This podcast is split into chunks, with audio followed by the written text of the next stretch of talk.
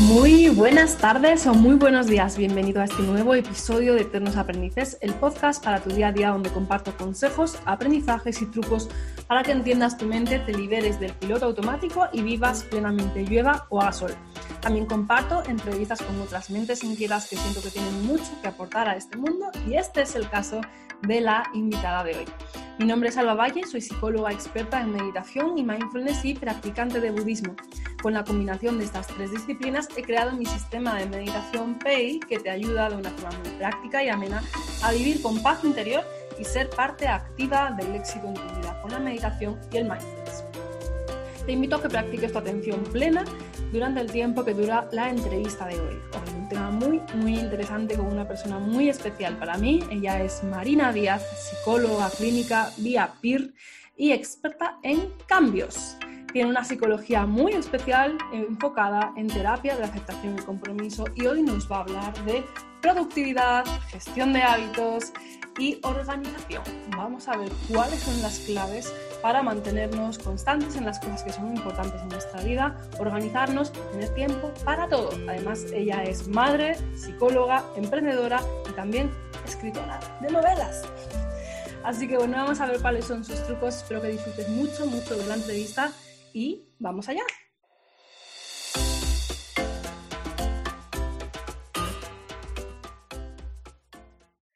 Bueno, Marina, bienvenida al podcast de Eternos Aprendices. Encantada de estar aquí contigo y lo primero de todo, darte muchísimas gracias por habernos hecho un hueco en tu apretada agenda, aunque hoy vamos a hablar de, organización. Gracias por haberte organizado para estar aquí conmigo esta tarde. Muchas gracias a ti, Alba. Estoy encantadísima de estar aquí charlando contigo. Y bueno, cuéntanos un poco, aunque yo ya te he presentado, ¿quién es Marina la típica pregunta que todo el mundo odia responder. ¿Quién, es, Marina y cuál es tu background? Sí, sobre todo porque como la, claro, te la preguntan en, muchos sitios y te da la sensación de, yo esto ya lo he contado, la gente va a decir que aburrida, pero claro, mucha gente igual es la, bueno, muchísima, es la primera vez que me está escuchando y, y bueno, pues está bien contárselo a ellos. Así que si ya lo has escuchado esto, le puedes dar para adelante un par de minutos al podcast y si no, pues te lo cuento ahora. Yo soy psicóloga y además soy psicóloga clínica. Yo hice el PIR, que es como el MIR de los médicos, pero para psicólogos. Y mm, gracias a eso tuve la especialidad de psicología clínica, estuve trabajando en Cádiz, en Madrid, en varios hospitales y luego hice el máster en terapias contextuales y mindfulness. Eso en cuanto a formación y, bueno, y un poco pues eh, background así más académico y formal. Y luego yo además soy la jefa y única empleada de psicosupervivencia, que es mi blog donde hablo de, mm, yo lo llamo autoayuda pragmática, espérate, Psicología pragmática y autoayuda no convencional. A veces se me olvida, es tan original mi etiqueta que se me olvida a mí misma. Y allí doy cursos, experiencias formativas online, sobre todo centradas en salir de la parálisis, pasar a la acción, organizarse y, en fin, salir un poco de los rollos del coco y entrar en la vida, en lo que verdaderamente cuenta, que para mí es actuar en dirección a cosas que tienen sentido para nosotros. Para los que no conozcáis a Marina, yo os invito a seguirla porque es, bueno, tiene ese eslogan que me encanta y ahora mismo no sé, no sé repetir, pero lo que más me gusta de Marina es su practicidad.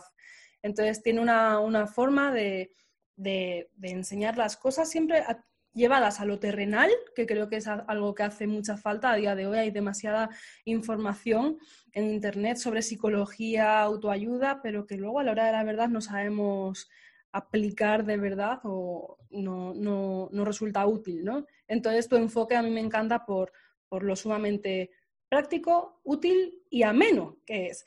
Y además está llevado a esa, a esa parte de, venga, vamos a sacar las cosas, ¿no? La gente que conoce a Marina siempre destaca de ella y yo, yo doy fe de la cantidad de cosas que puede hacer, porque no solamente es psicóloga, sino que pues escribe un email diario a sus suscriptores, tiene un blog con artículos que ella llama eh, Monster Post, porque son súper largos y muy trabajados, pero también haces tu, tu novela, tienes tu hija, escalas, te entrenas. Entonces son todas esas cosas que muchas personas verán desde su casa y dirán, pero esta mujer cómo vive. Entonces una, pregunta, Marina, para, ver un poco como una mujer del 2020 que tiene tantas cosas que hacer, incluida una hija y un negocio, además vives en una ciudad donde no tienes la ayuda de la familia, que muchas personas dicen, ¿cómo se puede hacer eso? Entonces, ¿cuáles son para ti las claves? ¿Cómo se organiza Marina? Mm, varias claves. Em, la primera yo diría que la más importante es elegir con tanto cuidado lo que no haces como lo que haces. Y tener claro que no vas a poder llegar a todo, que no vas a poder ser eh, súper cocinera, tener tu casa como de una revista, eh, tener a tu hija de punta en blanco perfecta y hacer con ella 800 manualidades y que además tu negocio, eh, además publicar un post cada día y además estar todos los días en el gimnasio. Entonces, aunque es cierto que yo hago todas esas cosas que has dicho, pero ni las hago todas todos los días, ni las hago todas a la perfección y luego hay muchas cosas que no hago. Por ejemplo, yo apenas cocino. Yo siempre digo que yo no cocino, que yo mezclo. Que en la medida de lo posible trato de comprar las cosas lo más listas posible dentro de que no sean guarradas. En plan, pues yo qué sé, las verduras que ya vengan troceadas, en fin, esas cosas, ¿no? Y, lo mezclo, ¿no? Cosas así. O yo qué sé, pues mi casa está en un estado que ahora mismo tengo la cámara girada para que no se vea lo que hay encima de mi cama, por ejemplo, ¿no? este tipo de cosas que parecen tonterías, pero yo creo que son importantes. Mm, apenas veo la tele, no leo periódicos. Mm, ahora la verdad es que también con el tema del confinamiento, pues mi vida social se ha visto muy reducida, pero bueno, tampoco soy de salir por ahí, de quedarme tomando caña hasta las tantas. Entonces hay una serie de cosas que quizás otras personas las consideren parte fundamental de su rutina y que yo no hago. Y que no digo que esté ni mejor ni peor, sino que simplemente pues que cuando hay que priorizar, yo priorizo unas cosas por delante de otras, ¿no? Y luego lo que te decía antes, ¿no? También hay cosas que no hago todos los días. Yo no todos los días escribo mi novela, por ejemplo, ¿no? Ahora estoy mm, trabajando en ella, pero porque me he dado un mes de dejar un poquito al lado el resto del negocio y dedicarme un poco más a la novela. Intento también el ir secuenciando, ¿no? Porque yo creo que se puede hacer todo, pero no todo a la vez. Entonces, mm, trato de, pensar, oye, pues afortunadamente mm, todavía soy joven, probablemente toquemos madera, tengo tiempo por delante para hacer lo que quiero hacer, entonces voy a ir haciéndolo poquito a poquito. Entonces, pues este mes voy a estar con la novela, el mes que viene voy a empezar con X, voy a ir haciéndolo poco a poco, porque yo creo que también esta sensación que tenemos muchos, ¿no? De opresión, de falta de tiempo, es porque queremos condensarlo todo en el, ni siquiera en, el mes, sino en el hoy, ¿no? Queremos que hoy sea el día en que todo mm, implosiona. Y yo trato de no verlo así. Entonces, intento tener, pues, unos días más con la familia, otros días más de trabajar, tratar de buscar ahí un desequilibrio equilibrado, por así decirlo, a lo largo de más tiempo. Esta sería la, respuesta semi resumida, que no sé si ha quedado un, poco larga o al contrario si faltan detalles. Dime tú. Ese, mm, cogemos la idea, pero ahora la pregunta sería, ¿esto es conscientemente hecho? ¿O es tu forma de funcionar que sale así sin más? ¿no? O sea, tú te sientas algún día a pensar y decir, ¿cómo voy a generar este desequilibrio equilibrado, donde en esa etapa voy a trabajar un poco en esto, en otra voy a trabajar en lo otro, o, simplemente vas funcionando con las cosas que te van surgiendo. Esto es totalmente intencional, porque yo antes no era así. Yo antes era de las que lo quería todo y lo quería ya y cada día, desde que me levantaba hasta que me acostaba, tenía que hacerlo todo y tenía que haber ejercicio y yoga y meditación y comer bien y estar con mi pareja y, en fin, hacerlo todo todos los días y escribir y el negocio y, por supuesto, la, niña, que, bueno, muchas veces me da cositas porque muchas veces mm, hablo de ella en, en quinto o sexto lugar, ¿no? Pero es que realmente la niña es in en, el buen sentido de la palabra es inevitable, ¿no? Tú te levantas y la niña está ahí, entonces no te la tienes que poner en la agenda porque la niña grita y, no te queda otra, ¿no? Pero bueno, que lo que te quiero decir es que yo antes era así, de querer meterlo todo ahí a porrillo, hasta que me di cuenta de que mientras más cosas intentaba meter todas a la vez, menos tiempo tenía, menos sensación de tiempo y más sensación de que era como una ejecutiva de mi propia vida, de alguna manera, ¿no? Y, entonces a partir de ahí decidí echar un poquito el freno y, de esa manera. Y también me fui dando cuenta porque yo soy muy de iterar proceso, de probar una cosa y después ver el resultado y si no ha funcionado, pues cambiarla, ¿no? Y a partir de mucho organizarme, sobre todo mi trabajo, que yo, pues como tú, mm, trabajo por cuenta propia, me organizo mi día, por ejemplo, pues me empecé a dar cuenta de que a mí me venía mejor tener algunos días de mucho trabajo y luego otros días de mucho relax, de mucho tiempo libre, más que todos los días el mismo volumen de trabajo. Entonces, un poco también por ensayo y error me he ido dando cuenta de que esa manera de funcionar me iba. También me planifico más a largo plazo, planifico mis trimestres, intento planificar también un poco como eh, hacia dónde va a ir mi vida. O sea que sí, es completamente, completamente intencional. Y por lo que dices es completamente intencional hacia adelante y hacia detrás, ¿no? Porque estás hablando de, ver hacia dónde estoy yendo ahora, hacia dónde estoy yendo en este trimestre, hacia dónde estoy yendo en este año y hacia dónde está yendo mi vida. Pero para poder tener ese aprendizaje que tú hablas de tu experiencia, de, probar ahora a tener un poco más de volumen de trabajo unos días y otros días un poco más tranquila. Habrás probado también a levantarte siempre a la misma hora y terminar a la misma hora. Habrás probado de todo a lo largo de tus años emprendiendo, etcétera, etcétera. Sin embargo, para aprender de la experiencia y poder tomar diferentes decisiones, requiere poder pararte y mirar atrás, ¿no? Y ver qué resultados ha dado esto. ¿No? Ahí hay como, como paradas de, aprendizaje para revisar qué funciona y qué no funciona. ¿Lo haces así? ¿O cómo, o cómo lo haces? ¿Cómo, cómo, cómo pivotas? yo, reviso mucho. Es que me acabo de dar cuenta que encima, porque hay confesiones, yo hace media hora le he escrito a Alba, le he dicho, esto va a YouTube también, me arreglo. Me ha dicho, sí, sí, arréglate. Y ahora me acabo de dar cuenta que tengo la muñeca llena de, yo creo que esto es espero que esto sea chocolate. en fin, probablemente. Porque la segunda sustancia que más manipulo en mi día a día es el chocolate. En fin, que, um, que, ¿cómo pivoto? Pues mira, yo hago dos tipos de revisiones, sobre todo.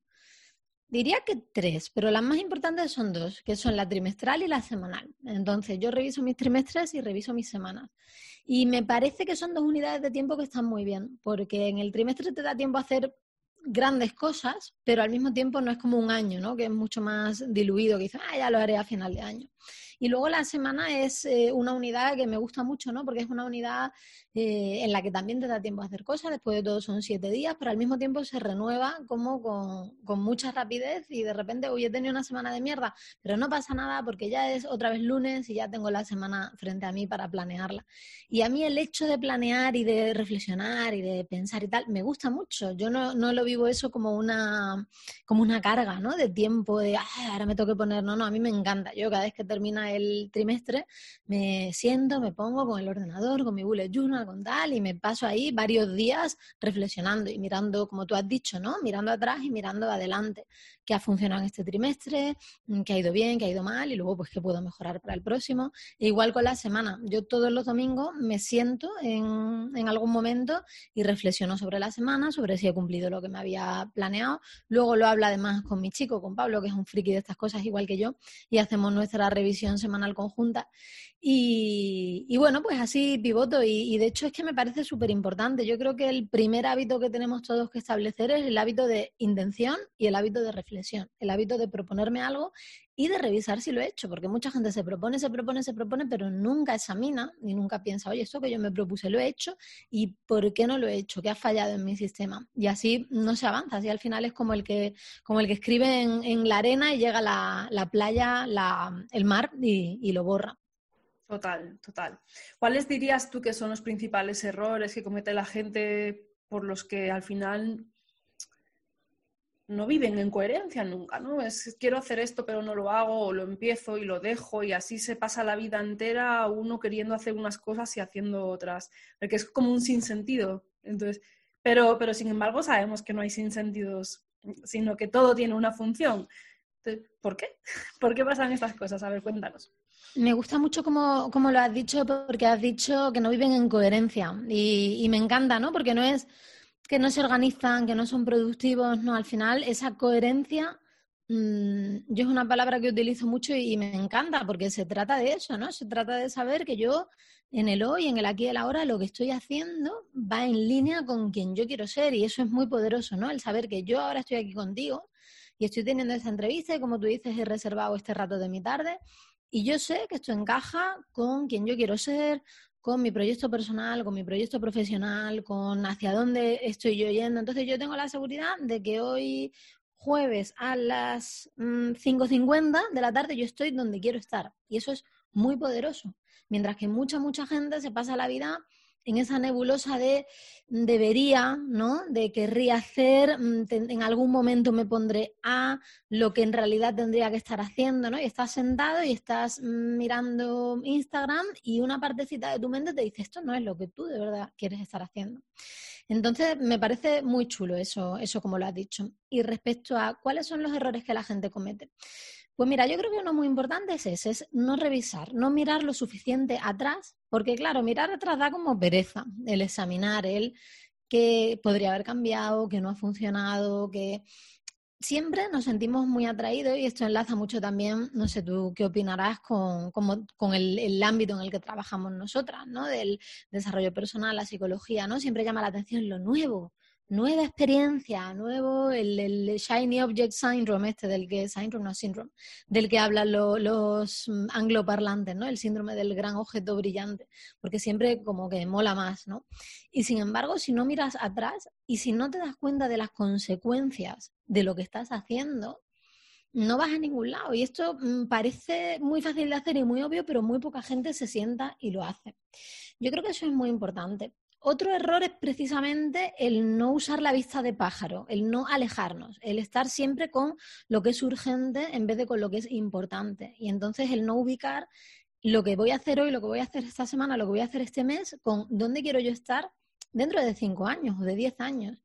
Y eso me parece fundamental porque si tenemos suerte, los cinco años van a pasar, los diez años van a pasar y cada pasito que tú des te va a llevar en una o en otra dirección. A mí una metáfora que me gusta mucho es la del avión, que si tú sales de un avión de Madrid y quieres ir, por ejemplo, a Toronto y tu avión echa a volar, ¿no? Y ahora tú haces un cambio y haces un cambio mínimo de unos pequeños grados, ¿no? Pero ese cambio, si tú lo haces al principio del viaje y tú continúas, puede hacer que el avión no acabe en Toronto, sino que acabe en Buenos Aires. Entonces, eso mismo pasa ¿no? con, nuestro, con nuestro día a día, que tomamos pequeñas decisiones en el día a día, pero no tenemos esa visión de conjunto, ese mapita de hacia dónde va nuestro avión y nos perdemos. Yo creo que esos son dos que se me ocurren. Dime tú qué piensas y no sé si pensar en un tercero, porque siempre en estas cosas hay que decir tres, ¿no? Los tres errores que la gente comete, no sé tú cómo, cómo lo ves. Los tres errores desconocidos.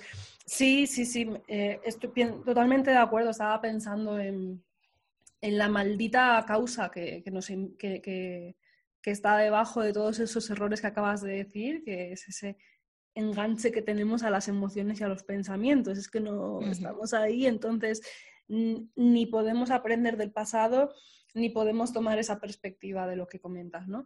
Y luego otra metáfora que yo uso mucho y que, que manifiesta la importancia de lo que acabas de decir es que en ese desvío del avión es donde surgen los síntomas. La famosa ansiedad, siempre digo que es como la línea blanca de la autovía, que cuando te está saliendo demasiado del camino empieza a sonar de más. muchas veces es cuando empezamos a vivir en incoherencia hacia nuestros propios valores, ¿no? Un año y otro año y otro año, casi como por protección, algo empieza dentro a, a estar mal y a sonar, Totalmente. es como una campana que te está diciendo que te alinees, que te pares, que te pares, que te pares. O sea, que no es simplemente por cuestión de productividad o por aprovechar el tiempo más. Que estamos hablando es por cuestión de, salud, de sentido. Absolutamente, me ha hecho gracia lo de, lo de las líneas de la carretera que se llaman bandas sonoras.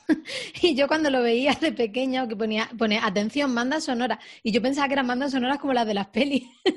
y yo decía, ¿qué pasa? Va a empezar aquí a sonar una música. En fin, bueno, mi tontería. Pero sí, totalmente de acuerdo. A mí me hace mucha gracia que la gente con este tema de, de los valores siempre dice, oh, mis valores, ¿cuáles son? ¿no? Y muchas veces basta con mirar a la fuente de tu ansiedad, de tu sufrimiento, y, el decir, ¿qué, está pasando? ¿Por qué, hay este sufrimiento? Hay sufrimiento porque están faltando valores, ¿no? Y, empieza por mirar ahí, en lugar de irte a una lista de valores que he visto en yo no sé dónde, ¿no? ¿Y cómo, cómo podríamos dar ahora algún tip de esos valores? Porque si estamos hablando de, de aprender a organizarnos en la vida, de, gestionar mejor el tiempo, de tomar decisiones.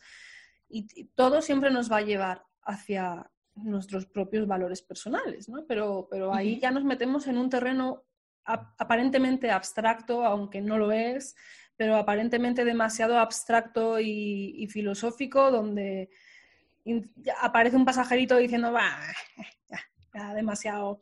Entonces, ¿qué consejo podríamos, podríamos dar para aterrizar en la organización de una semana o en la organización de un trimestre el tema de los valores para empezar a estar más en coherencia? Mm, un, consejo, un tip, como dices, eh, rápido y fácil, es cambia valor por cualidad. Cambia la palabra valor por la palabra cualidad. Y a la mayoría de la gente le resulta mucho más fácil pensar qué cualidad quiero desarrollar, cómo quiero ser, que pensar en el valor, ¿no? Como es algo abstracto hacia lo que camino. Entonces, si tú pensaras al final de este trimestre quiero ser más, y la mayoría de la gente sabe rellenar esa frase, quiero ser más o quiero estar más, y la mayoría de la gente te puede decir cosas, ¿no? Querría ser más creativa, querría ser más organizada. Y entonces ya a partir de ahí puedes decir, mira, creatividad, organización, orden, pueden ser valores que son importantes para ti, ¿no? Eh, es importante también, y yo estoy segura de que tú esto también eh, lo hablas mucho con tus eh, clientes y con las personas con las que trabajas, porque es muy de ACT, de la terapia de aceptación y compromiso, de la cual las dos somos fans y, hacemos proselitismo. Y, y, es el tema este de lo físico, ¿no? Del si yo te mirara con una camarita, ¿no? Entonces siempre aterriza los valores planteándote cómo es ver a alguien que actúa así una vez que hayas pensado en esa cualidad, no, yo quiero ser más creativa, vale, y ahora, ¿cómo te vería yo con una cámara si yo fuera por ahí grabándote como en un, como en el show de Truman, ¿no? Como en un reality. Y, y qué, cómo se vería en una cámara eso, ¿no? ¿Qué hace una persona creativa distinta de una persona que no está no, quiero decir una persona que no es creativa, una persona que no está expresando, desarrollando su creatividad o caminando hacia la creatividad, ¿no? Entonces a lo mejor se te empiezan a ocurrir cosas. Oye, pues una persona que es creativa o que está desarrollando su creatividad, pues a lo mejor se levanta un rato antes y lo aprovecha para escribir o dibujar o, o lo que sea, ¿no? A lo mejor una persona creativa tiene una habitación para ella, para crear. Y entonces a partir de ahí ya empiezan a surgir ideas que, como tú has dicho, aterrizan esto, porque esto ya es una meta tangible. Ya no es quiero ser más creativa, no. Quiero tener un estudio en el que poder crear, por ejemplo, ¿no? Entonces, pues la habitación del niño que ya se ha ido de casa y no la usa, pues la voy a convertir en mi estudio o en mi taller, por ejemplo. Vale, y después todo eso, por ejemplo, ¿dónde lo, dónde lo aterriza Marina? O sea, todas esas ideas, porque lo primero lo bajamos de lo abstracto a, algo que se pueda hacer. Venga, pues este trimestre quiero ser más tal en mi vida. Venga, pues entonces, ¿cómo ideas? ¿Cómo puedo avanzar hacia eso? ¿Cómo lo puedo empezar a poner en práctica? Pero falta algo ahí, ¿no? O sea, lo escribo, lo pongo en posits, ¿qué, ¿qué tengo que hacer con esa información para, para que el camino se allane un poco, porque si no, volvemos a, vale, sí, sé que tendría que empezar a, pintar o no sé qué o no sé cuánto más, pero está como una madeja demasiado liada. ¿Cómo hacer para de aquí a tres meses, por ejemplo, empezar a ver las cosas llanas y que, la mente no tenga demasiada facilidad de auto boicotearse? La respuesta a eso es tan simple como hacerlo pequeñito. Es como si yo te pregunto a ti, Alba, yo te digo, ¿cómo estás haciendo la mudanza de tu casa? Tú seguro que no me dices, mira, pues lo cojo todo y me lo llevo. ¿No? Tú me dirás, oye, pues mira, cojo, yo pienso en la mudanza en términos de una cosita cada vez, una cosa que yo pueda transportar o que pueda transportar con mi chico, ¿no?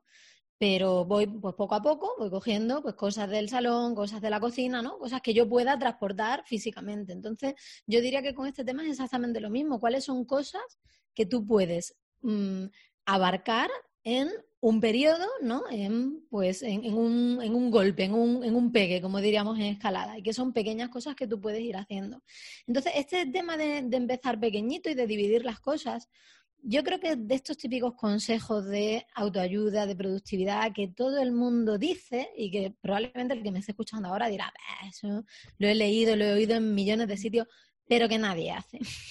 Porque todo el mundo quiere hacer la gran cosa súper épica, ¿no? Todo el mundo quiere decir, no, hago la mudanza de la casa, metafóricamente. Pero fíjate, este ejemplo que se ve tan claro en una cosa física como es mudarse, en otros proyectos se ve mucho menos claro y queremos como que nuestro proyecto desde el primer momento sea espectacularmente impresionante, ¿no? Entonces, mm, esa es la primera el, bueno, el primer paso no, ya sería el segundo o el tercero, porque ya hemos hablado del tema de pensar en los valores, en proyectos más concretos, y luego está el tema de dividir, dividir, dividir y vencer. Y una vez que vas teniendo claro cuáles son esas pequeñas acciones, obviamente las tienes que tener presentes y te tienes que acordar. Eso, em, algo que repito mucho es que la primera barrera para cualquier cambio es recordarlo porque nuestro, nuestro día a día, nuestro entorno está muy diseñado ya para mm, evocar en nosotros mm, las mismas acciones, los mismos estímulos, desencadenar las mismas, perdón, las mismas respuestas una y otra vez. Entonces hay que cambiarlo de alguna manera. Y ya ahí entramos en el terreno de lo más práctico, de usar pues la agenda, usar el bullet journal, ponerte post-it, mm, usar tu Google Calendar, ahí ya depende de cada uno, pero tienes que encontrar una manera de acordarte, sin duda de una manera física, nada etéreo de que yo creo que es lo que busca muchas veces la gente, ¿no? Viene a nosotras y nos dice, es que quiero ser más, ¿no? Y quiere como que nosotras nos metamos en su cabeza, cambiemos como algún mecanismo de su cerebro y de repente empiecen a actuar distinto. Y muchas veces es tan sencillo como, no, póntelo en el móvil, ponte una alarma y acuérdate con eso, ¿no? Porque yo no, no puedo, no funciona así. Nosotros no, no somos mecánicos de coches, ¿no? Es, es otra cosa lo que, lo que trabajamos. Totalmente. ¿Y tú cómo funcionas? Por ejemplo, tú, porque hay muchas veces ahora hay muchas aplicaciones, ¿no? Y hay mucha gente que se pierde buscando esa productividad. Venga, que si Evernote, Google Calendar, eh, Gmail, hay tantas cosas que de repente vuelve a haber ruido y, tenemos más confusión y al final no sabes dónde están las cosas y al final no lo usamos.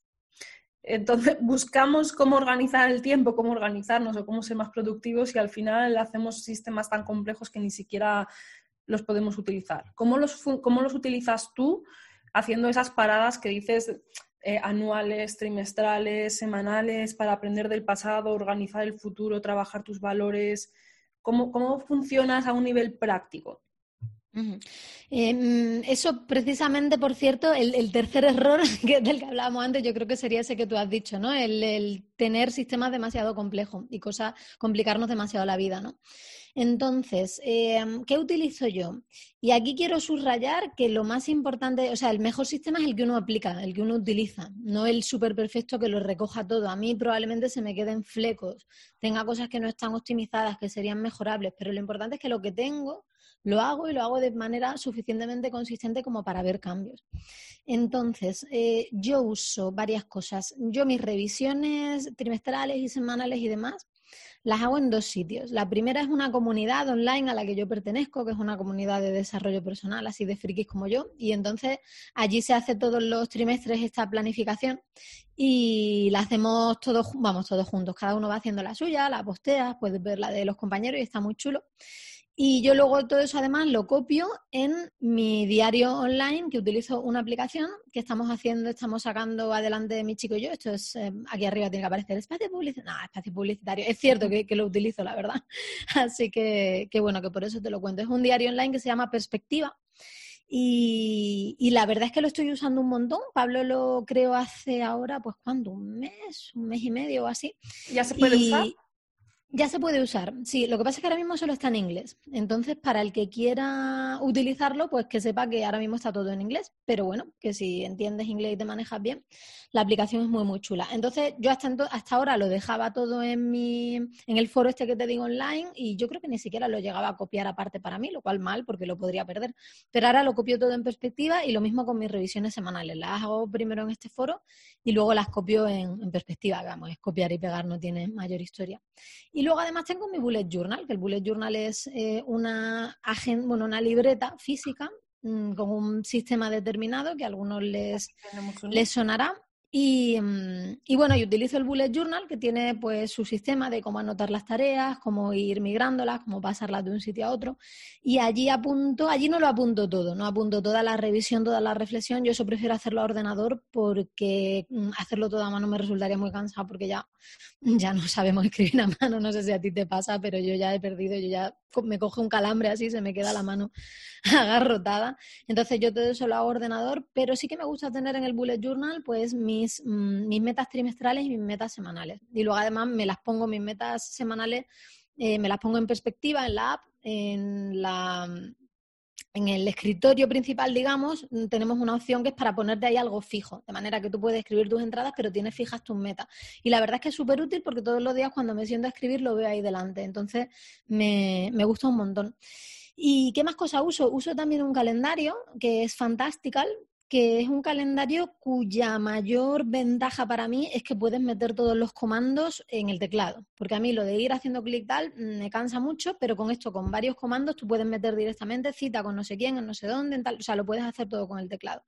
Y es un calendario muy chulo y lo utilizo también, sobre todo para cosas mm, que, de las que me toca acordar, como esta entrevista, porque soy muy despistada. Y el Bullet Journal es muy guay, pero no tiene recordatorios todavía, entonces combino las dos cosas. Y yo creo que ya está. Luego tomo notas en la aplicación de notas del Mac, pero yo creo que en general ese sería, ese sería el sistema. Ajá, genial. Pues muchas gracias por darnos esos recursos porque siempre es curioso también el ver un poco de todas las opciones que hay, cuáles son las que usa la gente, ¿no? Sí, yo creo, que, ah, yo creo que al final mm, lo importante es que sea lo bastante simple como para que lo uses, ¿no? Y en mi caso, aunque mucha gente dirá, guau, tío, hace, lo hace en el foro, luego lo copia, luego tal para mí esto no es tan complicado porque, como te decía antes, son cosas que yo disfruto. Yo disfruto realmente de sentarme, de reflexionar, de escribirlo. Para otra persona a lo mejor mm, necesita algo muchísimo más simple para realmente ser consistente y que haya una adherencia, ¿no? Pero bueno, en ese caso, pues es mejor un poco que nada, ¿no? Que no hace falta hacerlo todo a la perfección, sino que implementando pequeñas mejorías ya se puede ver un cambio grande. Hmm. Yo coincido contigo y yo las que uso serían el, bullet journal para la anual, trimestral y semanal, como para hacer las revisiones. Eso a mí sí me gusta sentarme con la libreta y pensar, ¿no? ¿Qué ha pasado estos tres meses en mi vida? ¿Hacia dónde estoy yendo? Y para mí hacer esas revisiones es como una cita conmigo misma y lo disfruto como una cita. O sea, yo me, me, pongo en mi rinconcito, me preparo un café o a veces me voy a una cafetería por ahí, me pido un batido o lo que sea y estoy escribiendo un, poquito sobre, te, ayuda a entenderte, a valorar las cosas, a reflexionar si las cosas tienen sentido, si, si merece la pena seguir poniendo energía en algo.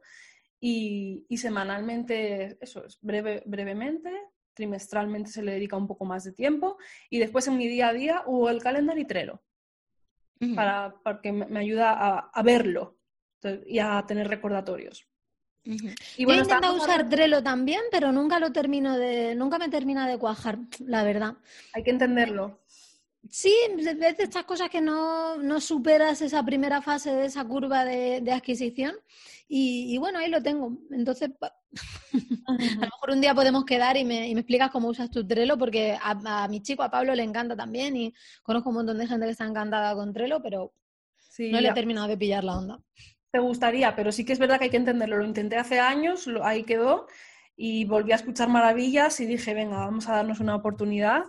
Y, pensando en términos de valores, ¿no? Objetivos y tal, si lo sabes colocar con lo que tú quieres plasmar, súper súper útil.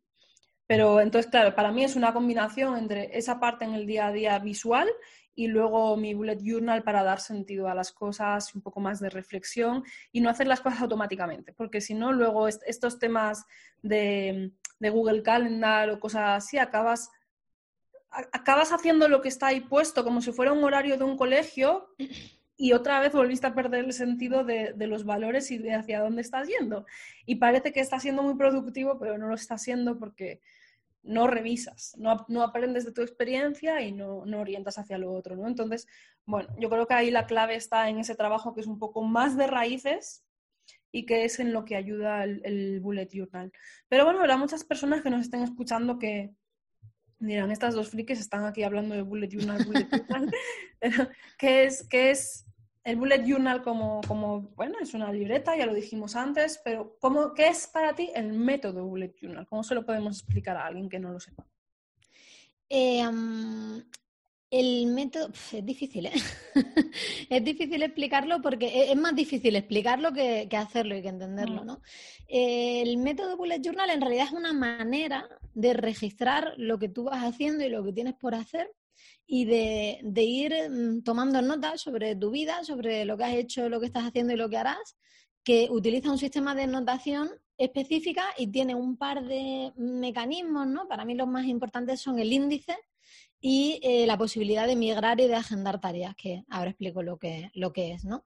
Entonces, mm, en ese sentido, eh, digamos que las agendas normales tienen su propia estructura, ¿no? Y entonces tú tienes, tú te vas a la agenda, la agenda tiene un índice, venga, primero, planificación anual, planificación mensual, eh, los días, cumpleaños, tiene todas esas cosas, ¿no? El bullet journal está pensado para ser mm, completamente creativo y adaptarse absolutamente a ti, ¿no? Entonces tú empiezas con una agenda en blanco y tú en esa agenda vas creando lo que se llaman colecciones. Y cada colección es simplemente un tipo de registro. Entonces, pues tu registro mensual, tu registro diario, y luego las vas anotando en el índice. Entonces, en el índice tú vas a poner lo que sea interesante para ti. Si yo quiero hacer una colección de mis libros, por ejemplo, de los libros que voy leyendo, pues los pongo en el índice. Si yo quiero crear mis menús semanales, pues los pongo en el índice. Tú, en tu caso, pues mi, mi cita de los sábados, pues me la pongo en el índice también para localizarlo, ¿no? Y eso le da muchísima flexibilidad porque tú realmente puedes ir metiendo lo que quieras, da igual que las cosas te ocupen mucho o poco, porque luego más adelante puedes añadir más páginas, ¿no? Y luego está el tema de migrar tareas. Entonces, mm, yo creo que es lo más importante del bullet journal es que tú una tarea no la eh, no te olvidas de ella hasta que o bien la has completado, o bien has decidido que no era importante y entonces la tachas, o bien la migras, que es que no la he hecho, por ejemplo, esta semana, entonces la migro al mes que viene, pero sigue siendo importante para mí. Y yo creo que eso es lo más importante del, del bullo, que es como se le llama también al bullet journal, porque muchas veces, o a mí por lo menos me pasaba mucho, hacemos listas de tareas venga, una lista. Nunca las completamos todas, porque yo todavía no he conocido a la persona que llega al final de su semana con todas absolutamente las tareas hechas. Yo quiero, alguna semana quiero hacerlo, ¿no? Como, venga, esta semana sí. Pero no, ¿no? Porque es por su naturaleza, pues en el momento en que haces una, te surge otra, se te, te acuerdas de otra y demás, ¿no? Pero mucha gente entonces hace esa lista y luego esa lista pues se queda por ahí. Y entonces no me acuerdo de la tarea que no he hecho, mm, la, pierdo, nunca la vuelvo a mirar. Entonces eso da una gran sensación muy desagradable de tareas pendientes, de energía que se me va, de ansiedad, ¿no? De esa ansiedad de tengo que estar haciendo algo pero no sé el qué. Entonces el bullet journal en ese sentido introduce el que tú tengas que revisar todas tus tareas y decidir qué haces con ellas. Y a lo mejor esta tarea ya no es importante para ti, ¿vale? Pero en ese caso la tachas, ¿no? Y da mucha satisfacción y mucha tranquilidad el tú mirar atrás y el ver que todas tus tareas están procesadas, que no hay nada flotando por ahí, que todo o tú lo has completado o lo has tachado o lo has migrado. Para mí esos son los dos elementos fundamentales del bullet journal. Y luego ya pues puedes hacer virguerías con él, ¿no? Pero yo creo que verdaderamente lo, lo que supuso una revolución es, eh, son estas dos cosas. Hmm. Totalmente. Además, yo cuando lo empecé a usar, noté, me llamó la atención, ¿no? lo, usé también junto con mi novio, nos pusimos los dos ahí mano a mano haciéndolo todos los días y noté mucha calma mental. algo que no había notado anteriormente con ningún otro método. Es calma mental porque realmente te obliga a decidir si lo sigo haciendo y lo tengo que volver a poner, o si ya dejo esto y dejo de decirme que voy a hacer esto. Te obliga a rendirte cuentas. Y entonces eso da muchísima calma mental porque te hace, te hace ser muy consciente. Es que te obliga a ser muy consciente cada día de si lo estoy haciendo o si no. Entonces no, no te puedes estar mintiendo, ¿no? No, puedes estar escaqueándote de, las cosas que dices que vas a hacer, porque ya llega un momento donde te da vergüenza ante ti mismo tener que estar viendo eso ahí y apuntarlo y volver a escribirlo. Reescribirlo y reescribirlo y reescribirlo totalmente. Ya es como cuando dices, venga, mm, sí, me hace gracia, ¿no? Porque a mí mucha gente me dice, es que tengo la sensación de que estoy reescribiendo las cosas un montón de veces y es como, eso eso es bueno, ¿no? Porque estás siendo, como tú dices, muy consciente en un nivel físico, literalmente, ¿no? De tus tareas. Y eso yo creo que es muy positivo y que da, como tú dices, mucha sensación de calma y de coherencia. Sí, sí, sí. Bueno, y tú tienes un curso sobre Bullet Journal específicamente, ¿no? Cuéntanos un poco también, pues en la, en la experiencia que tú tienes con, con, los alumnos a los que enseñas a aplicar el método del Bullet Journal en su vida para conocerse, sus valores, organizar su tiempo, ¿cuáles son un poco las experiencias o las cosas que más, más agradecen tus alumnos algo que te llame la atención, que pueda ser interesante para alguien que quizá incluso está escuchando esto y piensa, vaya jaleo eso, eso es ser muy rígido, o eso, eso ser como muy demasiada disciplina, eso corta el rollo, corta el flow a la vida. ¿Qué nos puedes decir? ¿y, cómo, ¿Y cómo es la experiencia de las personas al, aplicarlo también? Mm, Fíjate que yo en el curso digo en todo momento y lo digo en la, en la página de ventas del curso y, e insisto también en, los mails que envío para hablar del curso y tal, que yo digo, el método no es mío y el método se puede aprender gratis. El creador, Ryder Carroll, él tiene una página donde lo explica muy bien, en fin, te puedes suscribir a su newsletter y te da tips, ahí millones de personas haciendo bullet journal y realmente lo puedes aprender o te puedes comprar el libro de Ryder, que tiene un libro que es el método bullet journal y ahí lo explica incluso en más profundidad, ¿no? Entonces, mm, yo digo, en realidad no te voy a explicar el método porque el método ya está explicado, o sea, te lo voy a explicar porque me parece importante, pero sobre todo vamos a trabajar con la mente que aplica ese método, ¿no? Y eso me lo decía precisamente una amiga eh, hace, pues ella se apuntó a la última edición que fue en abril, marzo, abril, sí.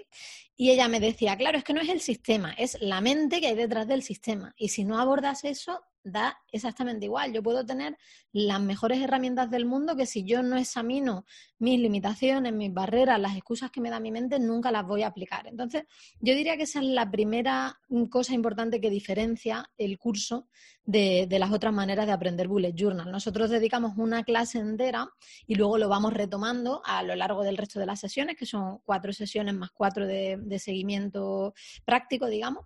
Eh, pero de las cuatro sesiones teóricas, una clase entera está dedicada a, las barreras y a precisamente esas ideas que tú has dicho, ¿no? Porque mucha gente viene con la idea de, eso es solo de gente muy rígida, gente muy cuadriculada, yo no quiero ser así, yo quiero ser espontáneo. Entonces, en ese sentido, yo lo que le digo a la gente es, ¿y qué tal te está funcionando? ¿Cómo está yendo la espontaneidad?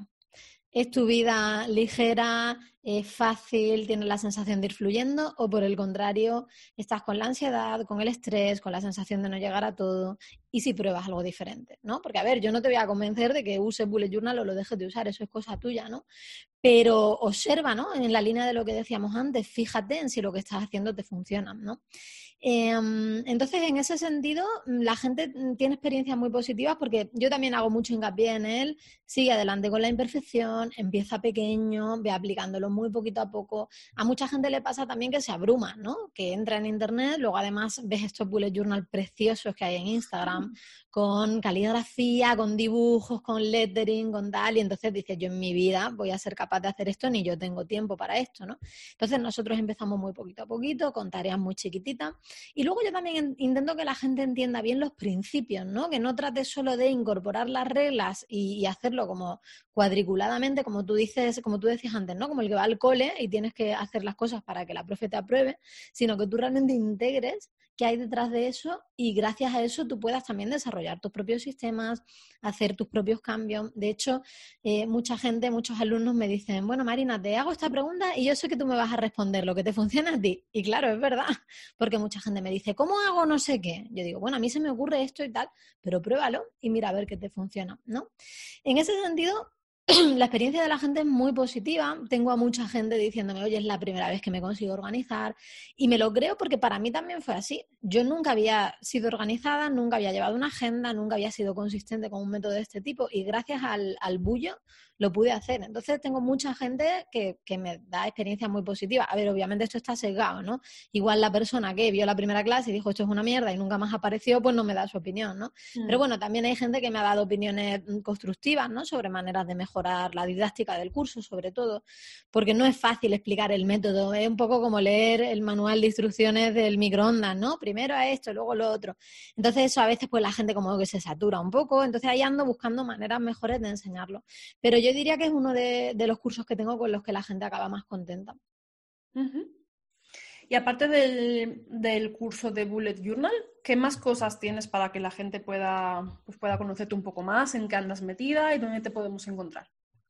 Pues mira, tengo ahora mismo cuatro cursos. Eh, el primero sería, bueno, el primero, bueno, sí, este de Bullet Journal que ya hemos hablado de él. Eh, mi curso, digamos, base, el que es eh, un poco los cimientos de lo que yo enseño es Reescríbete, que es un curso de escritura terapéutica y que se va más hacia la parte de la mente, ¿no? De lidiar con nuestra mente, con nuestras emociones, los pensamientos, en fin, todas estas cosas que muchas veces nos sabotean. Luego tengo otro curso de rutina matinal, que es un tema que es como súper friki, pero que a mí me encanta, que es el cómo podemos hacer un hueco para las cosas que nos importan a nosotros antes de que empiece el día, antes de que los demás se levanten y de esa manera encontrar ahí un espacio de tiempo libre, ¿no? De ese tiempo libre del que siempre estamos tan sedientos.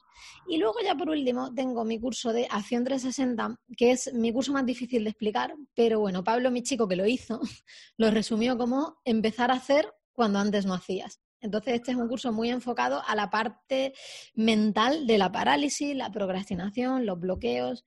Y bueno, es un curso que mm, estoy todavía ahí dándole vueltas, ya lleva tres ediciones y la gente está muy contenta, pero yo sigo dándole vueltas a cómo transmitir mejor el mensaje, porque todavía no estoy 100%, eh, como que no lo termino de cohesionar. Yo no sé si es un curso que en el futuro acabaré pasándolo a presencial, cuando sea posible, con toda esta historia del virus y tal, porque creo que a lo mejor ahí podría funcionar mejor, pero bueno, no sé. Pero una de estas cosas que tenemos los emprendedores digitales es que vamos probando cosas y nos vamos arriesgando y nos vamos lanzando. Así que bueno, ahí está ese curso también y esa es ahora mismo la, la oferta que tengo. Y en general yo diría que es, yo lo resumiría como eso, salir de la parálisis y pasar a la acción. Y depende un poco más de si tu problema está en lo emocional, o si tu problema está más en lo práctico, en lo logístico. Y dependiendo de hacia dónde te vayas, te recomendaré uno u otro.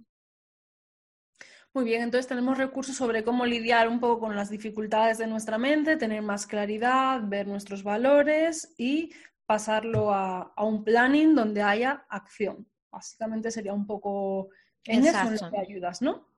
Exacto, te vas desde la nebulosa más mental hasta lo más, como tú has dicho antes, aterrizado, práctico, de qué toca hacer hoy concretamente, ahora. Es todo ese viaje. Y que lejos de ser alemán productivo, hay que hacer, hacer, hacer, hacer, es más bien un proceso de, hacer lo que importa, que está basado en el autoconocimiento y por eso en el bienestar. Exacto. Sí, fíjate, el otro día me escribía precisamente una alumna de, de Bullet Journal de la última edición y me decía, y bueno, ya te dejo de escribir que me ha sobrado una hora y me voy a caminar a la montaña. Para mí eso es lo importante, ¿no? No es el decir, oye, que lo he hecho todo, sino que también, a ver, porque pues, queremos hacer cosas, ¿no? Por nuestro trabajo, nuestras carreras profesionales, que también es una parte importante, pero para mí sobre todo es el decir, oye, y ahora son las seis de la tarde o las cinco las cuatro, ya he terminado y me puedo ir a la montaña o puedo estar con mis hijos o puedo tirarme con mi pareja a, charlar, ¿no? Para mí eso es la clave de la productividad, el hacer cosas, como tú muy bien has dicho, con sentido para ti.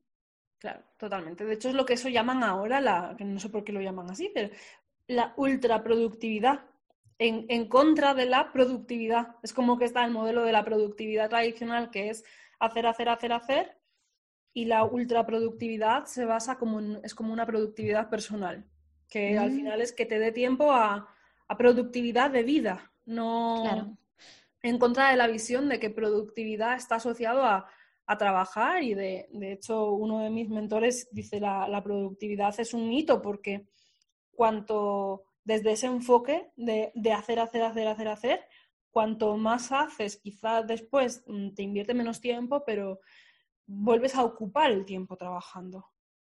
Entonces liberas un tiempo que acabas ocupando trabajando y eso es porque, es porque estás aprendiendo a ser una máquina de trabajar para ser más productivo pero desconectado de ti mismo y de tus valores, entonces, ¿de qué te sirve sacar más cosas en menos tiempo si al final vas a ocupar después el tiempo que estás liberando? Ahí falta un elemento en la ecuación y es el que estamos metiendo aquí, la importancia de conocernos y de ver entonces qué es lo que importa realmente, ¿no? ¿Cuáles son nuestros valores? Si no, la lista de cosas por hacer siempre va a tener más cosas y según vayamos siendo más productivos o nos organicemos más, estaremos trabajando más y, y, continuando con la lista y volvemos a perder el sentido y a perdernos en el hacer, hacer, hacer. Sí, yo creo que en ese sentido, no sé si tú has leído Momo, el libro. No.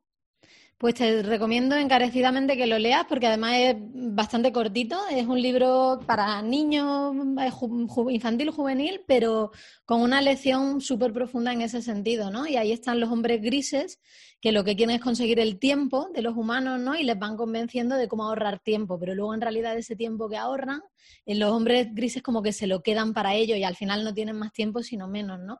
Y como metáfora es fantástico, es muy, muy bueno.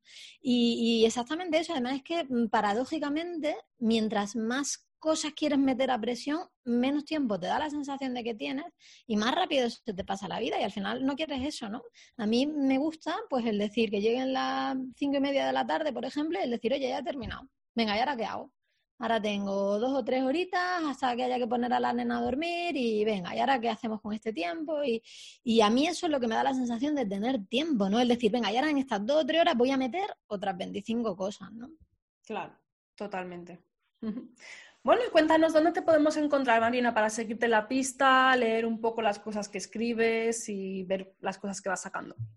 Yo estoy en un solo sitio que es en mi web, no estoy en ninguna red social ni, en ningún otro sitio. Yo ahora mismo estoy solo en psicosupervivencia.com y ahí me puedes encontrar, te puedes suscribir, te mandaré un mail diario, mm, yo creo que bastante chulo, pero obviamente mi opinión está sesgada.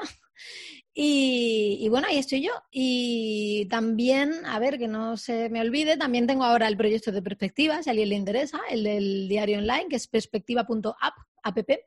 Y ahí también mando mails, pero lo mando en inglés. Así que si alguien quiere también conocer esa faceta mía y, utilizar y, y ver ese proyecto, pues está ahí también. Genial. Pues muchísimas gracias, Marina. Me gustaría que pudiéramos siempre me gusta terminar como aterrizando de todo lo que hemos estado hablando. ¿Qué crees que es el mensaje para ti más importante de las cosas que hemos ido abriendo que, tenga que llevarse a alguien? ¿cómo, ¿Cómo lo podríamos resumir en un mensaje? Para mí el mensaje más importante mm, yo diría que es mejor poquito y hecho que mucho, pero en tu mente, ¿no? Eso yo creo que es el que trato de transmitir más a menudo. Eh, me parece que en inglés dicen eh, mejor a, como dicen, a pound of action que a ton of theory, algo de eso. Mejor una libra de acción que una tonelada de, teoría, algo parecido, ¿no?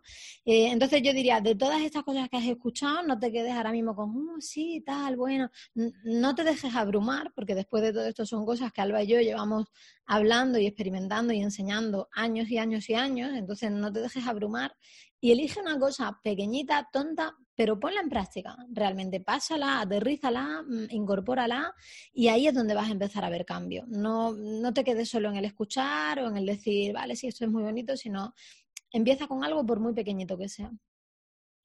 Venga, pues vamos a ponerle ese reto a los que nos estén escuchando, que de verdad lo hagan. Entonces, a los oyentes, coged un papel ahora mismo y tratad de comprometeros. Venga, una cosa, una cosa que pueda ser importante para, para, eso que estábamos comentando, ¿no? De aquí a los próximos tres meses, ¿qué valor o qué cualidad me gustaría desarrollar? Venga, en estos tres meses quiero poder desarrollar el qué, ver cómo y poder apuntarlo, ¿no? Y podemos empezar a jugar con eso. Quizá pudiéramos ponerlo a la vista o en algún sitio donde mañana pueda verlo y recordar qué está pasando con esto, ¿no? Total, exacto. Y, mm, eso, aunque sea una cosa pequeñita, aunque sea incluso el, simplemente el reservar el espacio de reflexión del que hablábamos, es decir, venga, pues todos los sábados, los domingos, eh, me voy a hacer ese espacio del cafelito conmigo mismo, ¿no? Y, en ese tiempo, pues me voy a poner a darle un poco de vuelta a todas estas cosas que me ha contado Marina, que me ha contado Alba, y voy a ver cómo esto lo, lo puedo aplicar en mi vida. Muy bien, pues muchas gracias Marina por todo este tiempo que hemos estado aquí una horita con contenido, hay ideas, hay recursos, hay cosas que reflexionar. Ahora lo que toca es aplicar esto de una tonelada, ¿no? Como es un gramo de práctica vale más que una tonelada de teoría. Y, y es ver entonces de todo lo que has escuchado que puede ser útil para ti. Y si te gustaría seguir teniendo un poco el saborcito que te has llevado de, de esta entrevista y recibir empujoncitos diarios para recordar que lo importante es hacer y avanzar hacia tus valores y no hacer estilo alemán, no es hacer por hacer, por hacer, por hacer, por hacer. Es hacer con sentido, con valor, porque esto es lo que te va a ayudar también a sentirte bien contigo mismo, a vivir en, coherencia interna. Y eso es al final lo que, lo que nos hace que pasen los años en nuestra vida y podamos mirar atrás y sentir que, las cosas están bien, que pueden pasar los años, no pasa nada, ¿no?